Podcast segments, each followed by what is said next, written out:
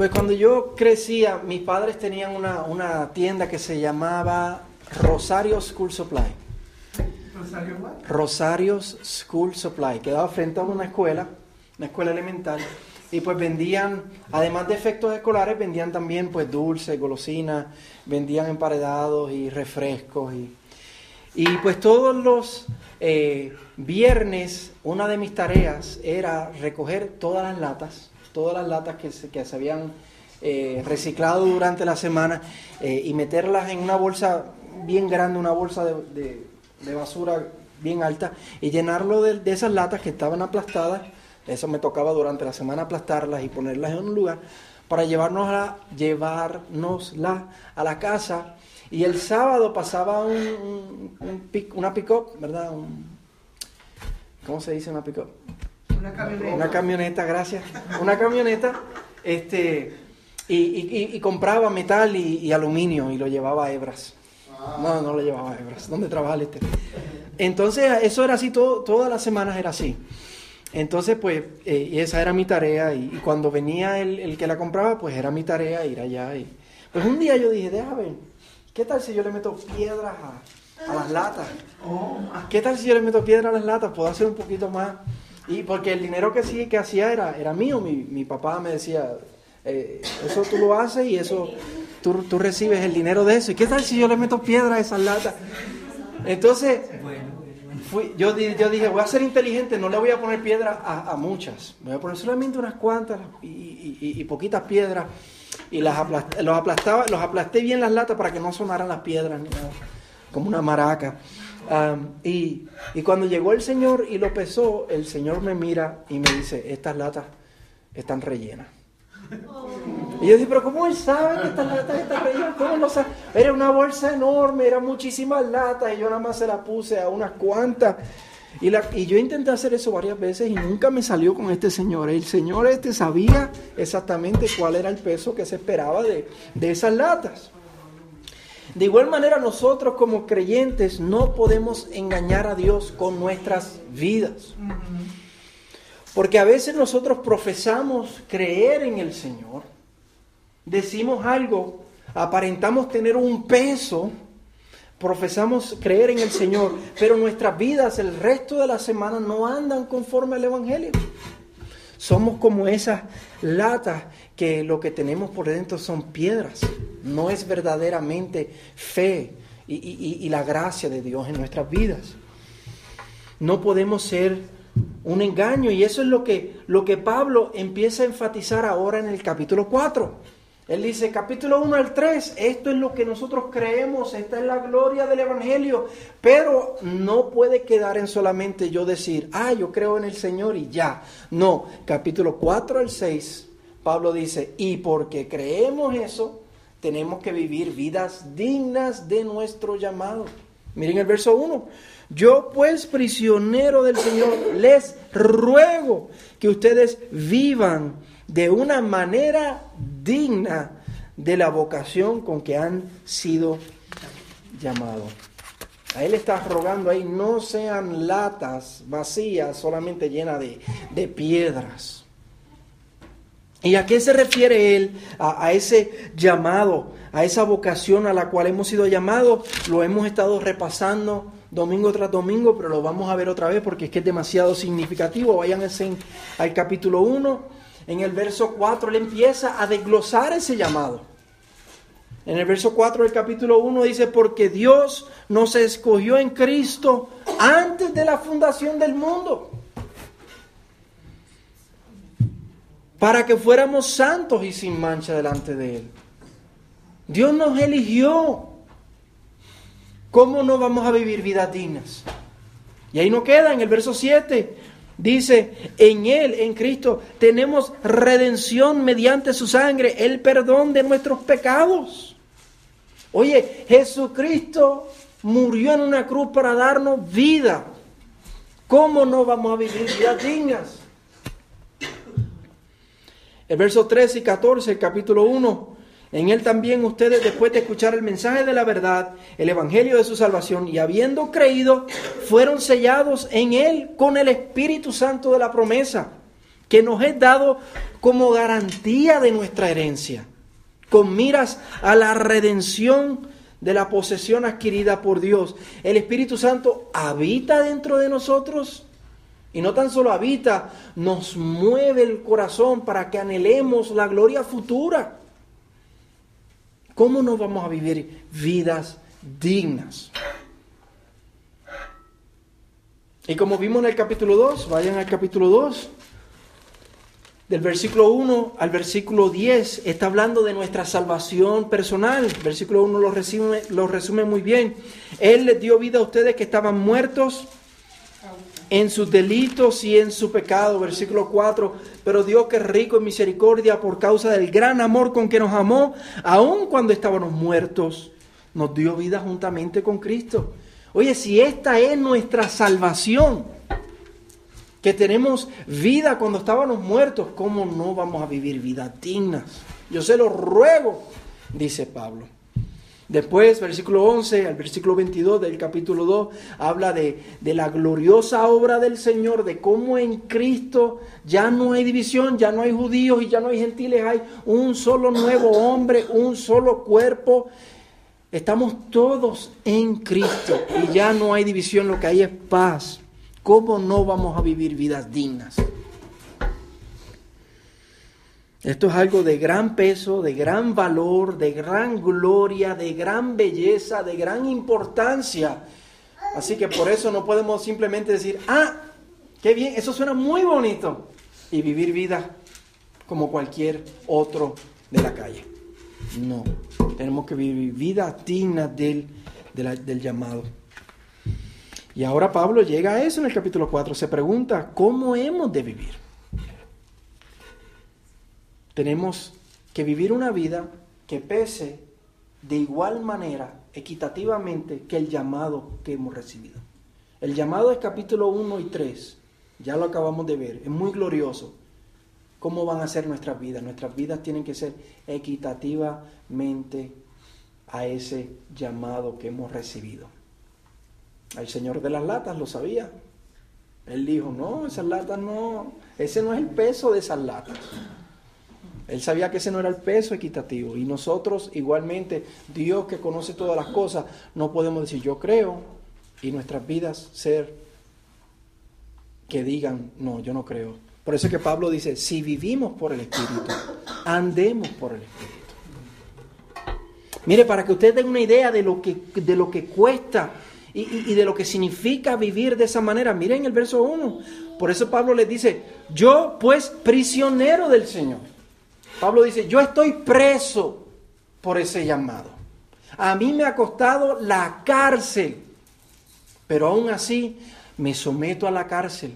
¿Por qué? Porque eso es vivir una vida digna. Me ha costado esto. Yo no se los estoy diciendo desde Puerto Rico, decimos desde la losa, no se lo estoy diciendo desde la vida fácil. No, se lo estoy diciendo desde la cárcel. a mí me ha costado.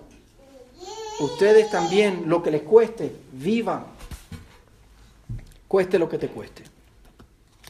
No seamos latas vacías llenas de piedra. Y de eso se va a tratar el resto de la carta. En el capítulo 1, en el capítulo 4, perdón, ahora, hoy vamos a hablar acerca de la, de la unidad, de guardar la unidad. Eh, después, en el final, del eh, resto del capítulo 4 va a hablar acerca de vivir en santidad. Después va a llegar al capítulo 5 y va a hablar de cómo debe ser la relación en la casa entre esposo y esposa y después la relación entre padre e hijos, porque hasta eso se mete el Evangelio, vivir vidas dignas, hasta ahí se refleja. Y después va a llegar al capítulo 6 y va a hablar de lo que es la armadura del cristiano.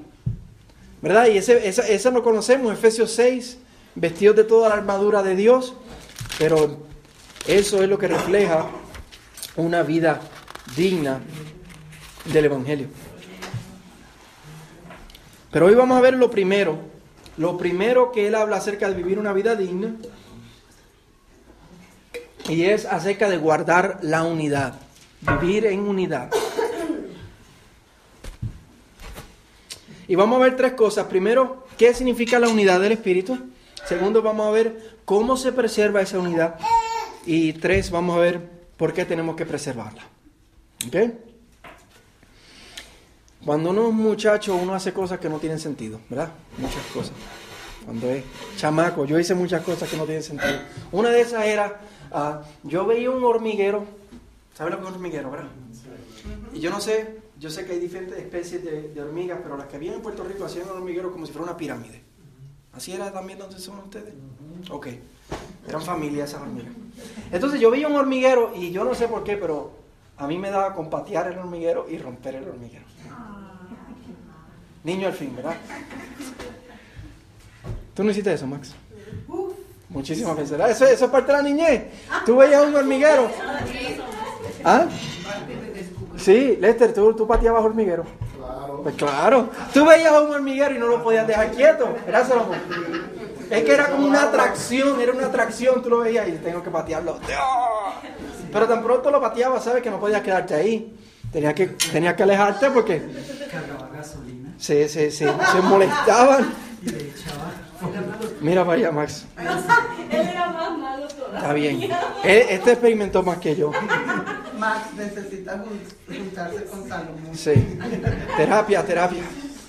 Por eso terminó siendo veterinario. Mira, entonces tú- yo lo veía y lo pateaba, pero lo interesante era que varias horas después tú ibas y el hormiguero ya empezaban a montarlo otra vez. Sí, sí, sí. Y ibas al otro día y el hormiguero ya estaba montado otra vez. Esas miles de hormiguitas se ponían todas a trabajar y a trabajar para preservar esa unidad que antes había, que vino alguien a destruirla y la montaba otra vez. Y eso parece que es lo que Pablo está diciendo en el verso 3. Miren el verso 3, hablándole a nosotros acerca de preservar la unidad de la iglesia, esforzándose por preservar la unidad del Espíritu en el vínculo de la paz preservar la unidad del Espíritu en el vínculo de la paz. ¿Qué, ¿Qué es esta unidad del Espíritu? Para entender qué es lo que Pablo quiere decir por esto, tenemos que irnos atrás a ver qué es lo que él ha hablado. En qué otros momentos de la carta, capítulos 1 al 3, él ha hablado acerca de la unidad. Vayan al capítulo 1, miren los versos 9 al 10. Ahí él ya ha hablado acerca de la unidad. Hablando del plan y el propósito de Dios, de por qué Dios nos escogió y de por qué Cristo nos redimió y por qué el Espíritu Santo viene a llenar nuestras vidas. ¿Cuál era el propósito de Dios? Versos 9 al 10 nos lo dice. Nos dio a conocer el misterio de su voluntad según la buena intención que se propuso en Cristo con miras a una buena administración en el cumplimiento de los tiempos, es decir, de reunir todas las cosas en Cristo, tanto las que están en el cielo como las que están en la tierra. Ese ha sido el propósito de Dios, de unir, de reunir todas las cosas en Cristo. Eso nos da una idea de qué significa esta unidad del Espíritu. Ahora vayan al capítulo 2, vamos a ver el verso 18. ¿Por qué el Espíritu? No la unidad, la, unidad de Cristo. Si, si, si se reúnen en Cristo, ¿por qué el Espíritu? Miren el verso 18 del capítulo 2. Porque por medio de Cristo, los unos y los otros tenemos nuestra entrada al Padre en un mismo espíritu. Fue por medio de Cristo. Cristo fue que lo hizo posible por su muerte en la cruz. Pero es el Espíritu el cual cuando nos viene a llenar y nos sella, nos trae y nos hace parte del cuerpo de Cristo. Es la obra del Espíritu Santo. El Espíritu Santo es la pega pega, ¿verdad? Pegamento. Es el pegamento que nos une, por eso que dice la unidad del Espíritu. Y a pesar de que es algo que ya se ha logrado, porque todos los que hemos creído en el Señor estamos unidos a Cristo, estamos en esa unidad del Espíritu, a pesar de que ya se ha logrado, en el cielo espiritualmente somos llamados a preservarlo aquí, entre nosotros. Somos llamados a esforzarnos a preservarlo. La Reina Valera dice solícitos, en bombas, ¿verdad? Echándole ganas, trabajando como esas hormiguitas fuertes para volver a traer esa unidad. Solícitos, en el original la palabra eh, significa una mezcla de, responsabilidad, pero también de urgencia. Y por eso me gustó el ejemplo de las hormigas, porque es que se, tan pronto se desarman, ellas rompen a trabajar urgentemente para armarlo otra vez. Nosotros somos llamados a eso. La nueva traducción viviente dice, hagan todo lo posible. todo lo posible por mantener y preservar esa unidad del Espíritu. Y es que es tan precioso y tan glorioso lo que el Señor ha hecho en Cristo. Es glorioso lo que el Espíritu Santo ha hecho para unirnos. Es tan precioso que tenemos que hacer todo lo, posible para preservarlo. Me hizo pensar en la, en la catedral esta que se quemó allá en Francia. La catedral esa de Notre Dame. Me hizo pensar en eso. Ah, porque tan pronto apagaron ese fuego, antes que apagaran el fuego, ya estaban haciendo lo posible para reunir y se reunieron millones de dólares para poder restaurar esta catedral. Era una urgencia, era una responsabilidad. Tenemos que hacer todo lo posible por volverla a preservar y, reconstruir. Pues, pero eso es un, un mero es un mero edificio hecho por hombres. Este es el verdadero templo, la unidad del Espíritu, como decía en el capítulo 2. El misterio de Cristo es que estamos todos unidos en el Señor y tenemos que preservarlo. ¿Y cómo? Eh, ¿De qué manera dice que se preserva? Ahí lo termina diciendo en el vínculo de la paz. La nueva traducción viviente dice, enlazados mediante la paz. Donde nos ha hablado de la paz Pablo aquí, capítulos 1 al 3, en el capítulo 2, al final, nos habló de la paz. Eh, cuando en Cristo se derribó la pared intermedia. Miren el verso 14, capítulo 2, porque Él mismo es nuestra paz y de ambos pueblos hizo uno, derribando la pared intermedia de separación. Ahí, ese es, el, ese es el vínculo, la paz que ha traído a Cristo. El Evangelio es lo que nos une. Así que nosotros tenemos que preservar esa unidad, trabajar, hacer todo lo posible por mantener esa unidad y no hacer todo lo posible por romperla, que es lo más fácil que se nos hace. Parece que se nos, se nos, se nos dijo, rompan la paz, pero Pablo está gritando, mantengan la paz. Ahora, ¿cómo hacemos eso? ¿Cómo mantenemos la paz?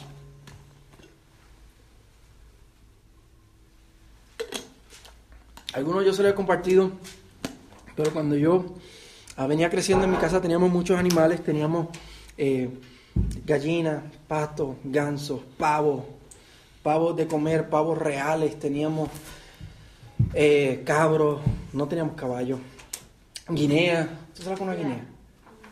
Es, como una gallina, pero tiene como, como si fuera una máscara. Eh, tiene un cuernito, tiene un cuernito y tiene como rojo aquí, blanco y azul en los ojos.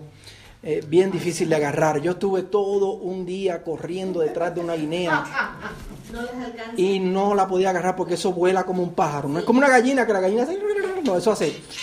Y se va. Tenía de todo en casa. Y pues aprendí varias cosas creciendo con animales y una de esas cosas que yo aprendí, y estoy seguro que algunos de ustedes lo saben, que cuando una gallina recién saca sus pollitos, tú no te le pegas. Tú la dejas tranquilita. Tú la dejas tranquilita. Porque si no, ella te va a tirar, esa gallina va a hacer todo lo posible por cuidar sus pollitos, por mantener la unidad de su familia. ¿Y cómo, cómo lo hacen? Primero la gallina te advierte. Tú te le pegas y hace un ruido particular. No me piden que lo imita porque... Pero ella hace un ruido particular que te deja saber, no, no te sigas pegando. Y si, y si no le haces caso a esa advertencia, te amenaza.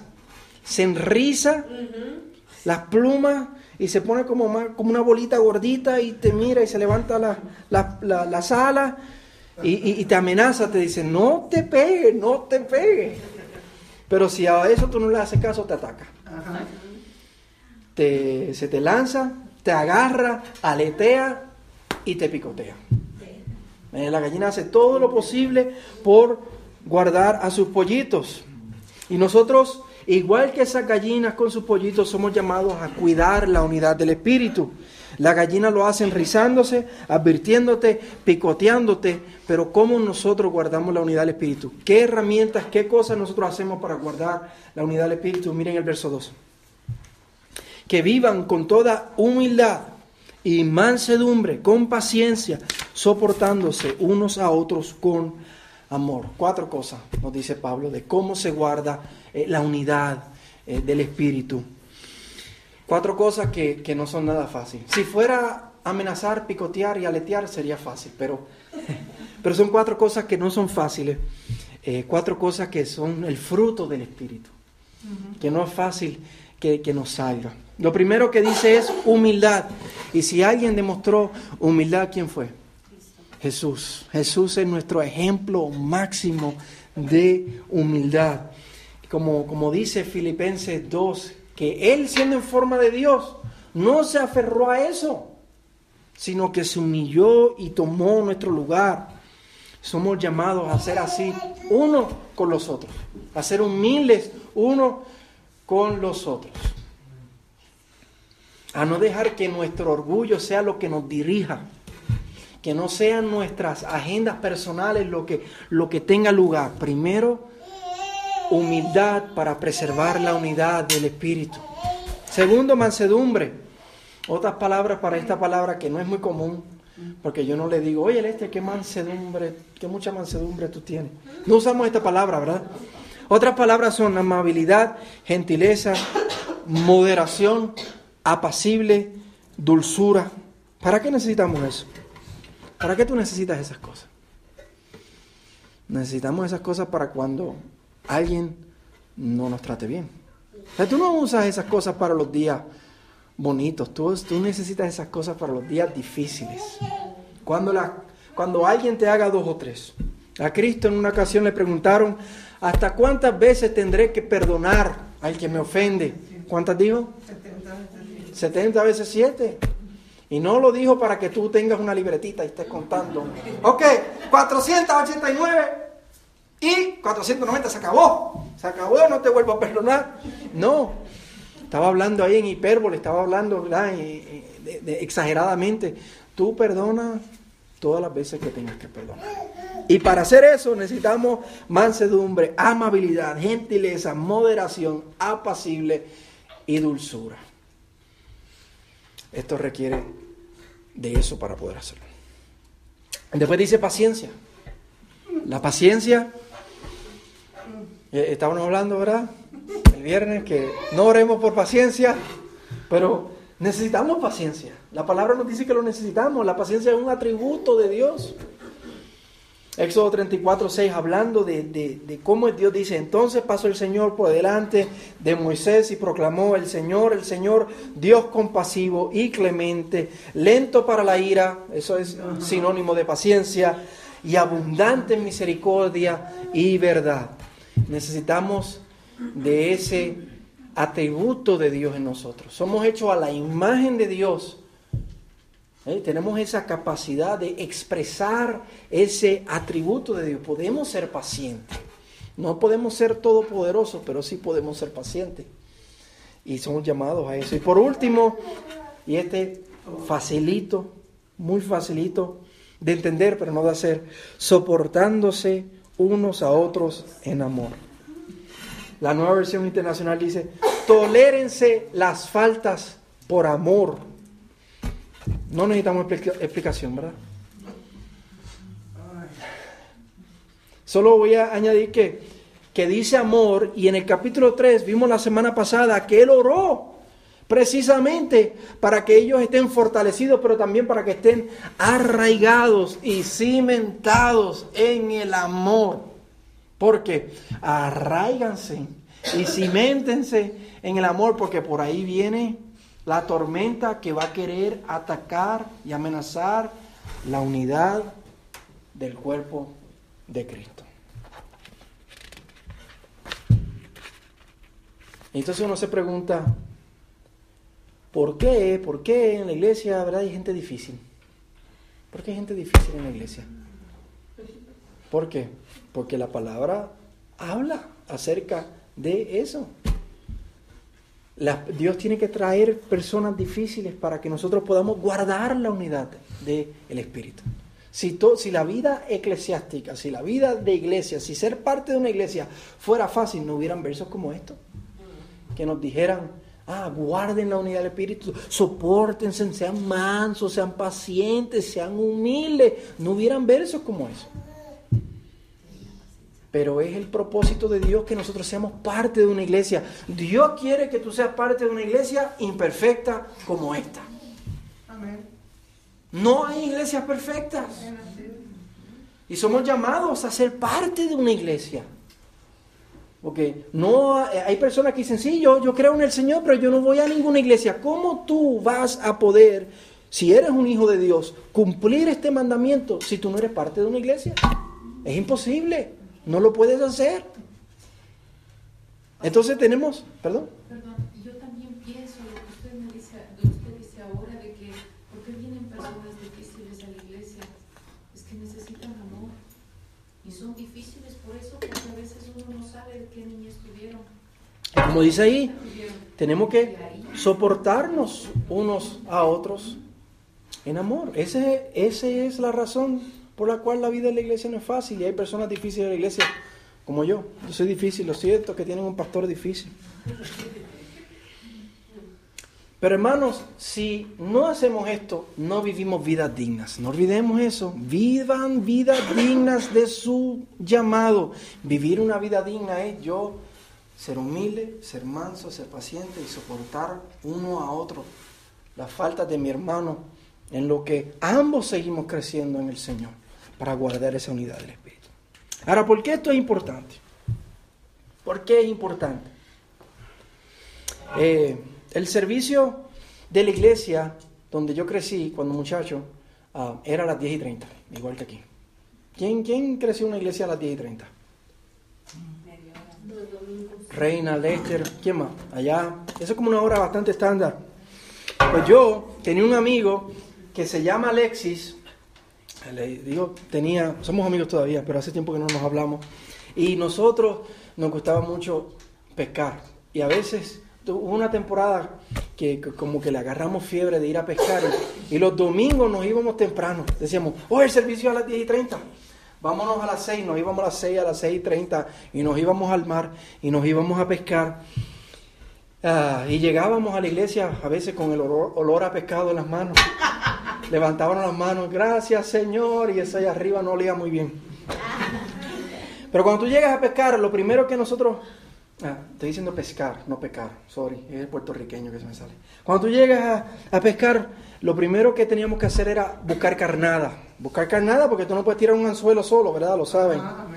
Así que nosotros esperábamos a ver, y por eso era que íbamos temprano, porque temprano en la mañana todavía el, el mar no hay olas que, que, que que molesten el mar, se ve, se ve plano.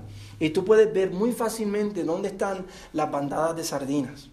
Y cuando veíamos la bandada de sardinas, agarrábamos la atarraya, que es, una red, allá le llaman atarrada, tú le haces así, la, la tiras así, agarrábamos la atarraya, yo no sé si, si, si lo hago ahora me salga, llevo años sin practicarlo, y lo tiraba encima de esa mancha o de ese movimiento que se veía y alaba la soga y se cerraba y traía las sardinas y las traía y siempre traíamos más de lo que necesitábamos porque éramos nosotros dos o tres que empezábamos a pescar y, y, era bien fácil detectar a las sardinas porque aunque son pequeñas ellas andan en bandada andan eh, se dice bandada doctor bandada o cardumen andaban en cardúmenes eh, andaban en bandadas y eran fácil detectarlas eh, por eso Ok, ok.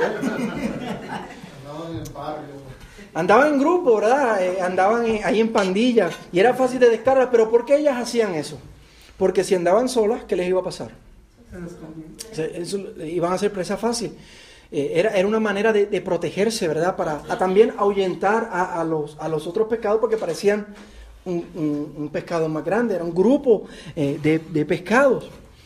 Eh, entonces, nosotros vemos aquí que nos va a decir también por qué tenemos que guardar la unidad del Espíritu. Las sardinas lo hacen para protegerse, pero ¿por qué nosotros somos llamados a guardar la unidad del Espíritu? ¿Cuál es la razón? ¿Cuál es la importancia para esforzarnos, para ser humildes, para ser mansos, para ser pacientes y para soportarnos unos a otros?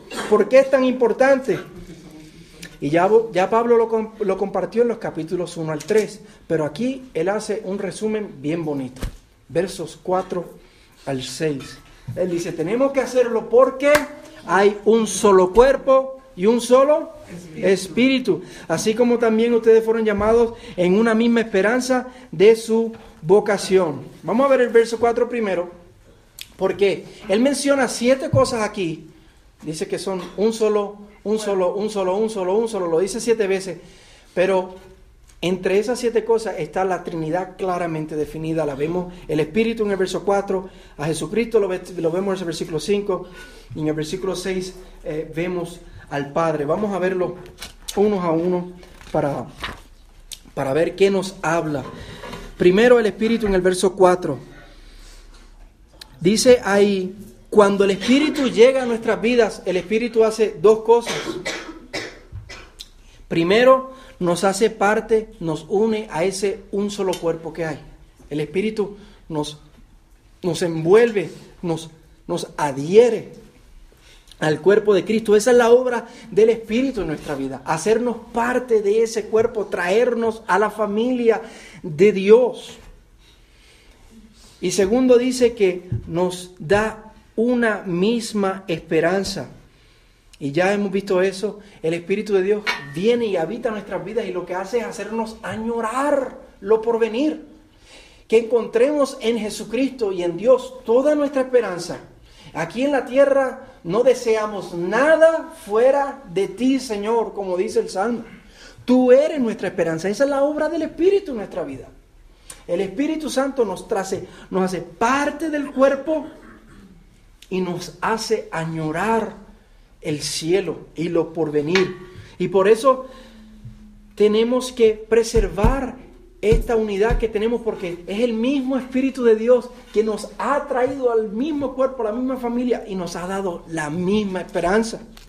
Ahora vamos a ver en el verso 5 que nos habla de Cristo. Dice, un solo Señor, una sola fe, un solo bautismo. Y Pablo lo que trae son las cosas que nos identifican con Cristo. Lo primero que nos identifica con Cristo es la fe. Somos salvos por la fe. ¿Y qué más? Fe y qué más? Fe y nada más. Gracias, gracias es eh, que es inmerecido. Pero, pero digo eso porque hay quienes piensan que tú tienes que tener fe y obras y añadirle otras cosas. No, somos salvos solamente por, por fe, por la fe. Y entonces lo que nos identifica con Cristo primero es la fe. De esa manera somos salvos. No hay otra manera de entrar. Y segundo, el bautismo. Cuando nosotros hemos creído en el Señor, ¿qué hacemos? Somos bautizados en agua para proclamar que ahora soy un creyente, que ahora soy parte del cuerpo de Cristo. Estas son las cosas que nos identifican, la fe y el bautismo. Y por eso ha sido la misma manera que yo he puesto mi fe en el Señor, ha sido de la misma manera que yo me he identificado con Cristo, todo creyente. Así que yo tengo que preservar esa unidad. Este ha sido el propósito de Dios. Y vamos a ver ahora el verso 6. Y con esta cierra Pablo con bombos y platillos esta, esta sección. Un solo Dios y Padre de todos, que está sobre todos, por todos y en todos. Aquí hay tanto, mis hermanos. Aquí hay tanto que no sabemos ni por dónde empezar a cortar. Y lo que aquí está diciendo, fíjense, empezó, empezó al revés, porque en el capítulo 1 le empezó con el Padre, Él nos escogió, después se fue en verso 7 y hablar de Cristo cuando nos redimió en el Calvario, y después terminó con el Espíritu Santo, cuando el Espíritu Santo eh, nos sella, pero ahora se va al revés y dice, el Espíritu que nos ha unido al cuerpo, Jesucristo, que hemos creído en Él, y el Padre que fue el que se inventó todo esto, el que soñó todo esto, el que ha hecho todo esto posible. Y lo que, lo que está diciendo es como que, imagínense, imagínense eh, el Padre con sus brazos alrededor, esto es espiritualmente, con sus brazos alrededor de toda la iglesia de todos los creyentes a través de la historia y a través de las generaciones, de, todo país, de toda lengua, de toda nación, los brazos del Padre eh, orgulloso, amoroso con su iglesia, porque ha sido todo su plan, ha sido todo por su obra. Sí la obra del Espíritu, sí la obra eh, de, Jesucristo, pero el Padre fue el que lo soñó y por eso es que termina diciendo sobre todo, por todos y que está en todos, en cada uno de nosotros, como vimos la semana pasada, que nos llena plenamente de toda su medida. Preservamos la unidad porque tenemos el mismo Padre, hemos sido adoptados por el mismo Padre que nos escogió, que soñó, que está sobre todos nosotros. Y aquí el significado de nosotros guardar la unidad, mi hermano. Guardar la unidad, porque ¿cómo vamos a echar a perder el plan de la Trinidad de reunir todas las cosas en Cristo? Nosotros nos creemos que es simplemente una pelea. Yo, yo tengo una pelea con Edgar y yo le digo una- unas palabras feas a Edgar y no, nos- no nos estamos dando cuenta a lo que estamos marchitando. No nos damos cuenta a lo que estamos, a lo que le estamos echando tierra. Al, al plan eterno de la Trinidad. Y por eso tenemos que preservarlo. ¿Cuán importante es este tema para ti y para mí? ¿Cuántas veces a la semana o al mes usted y yo pensamos acerca de la unidad? Yo voy a ser sincero, yo no pienso en esto mucho. Yo no, yo no, yo no pienso en esto mucho, yo no oro por esto mucho. Yo pienso, sí, eh, si hay una tentación, no se da la tentación. Tienes que leer la Biblia, tienes que orar, tienes que ir a la iglesia, hay que ir allá a compartir el Evangelio, eh, vamos a compartir las peticiones de oración, pero acerca de la unidad casi no hablamos. Pero para Pablo es tan importante que la primera aplicación de su libro es empezar por la unidad. Antes de hablar de pónganse toda la armadura, antes de hablar esposos, amen a sus esposas como Cristo amó a la iglesia, padres, eh, no exasperen a sus hijos. Antes de decir todo eso, ¿de qué habla? De la unidad. Significa que es importante. Esto es importante. Y solo el hecho de que no nos parece importante es razón suficiente para que lo viéramos hoy. Yo estuve toda la semana como que, ¿y esto? Orando y estudiando, pues el Señor me fue aclarando. Hermano, que esto sea importante para nosotros, que, que nos esforcemos por guardar la unidad entre nosotros. Que veamos lo precioso que es. Seamos humildes, soportémonos unos a otros. Chava, sorry, pero me tienes que soportar. Soportémonos unos a otros en amor. Preservamos la, la unidad.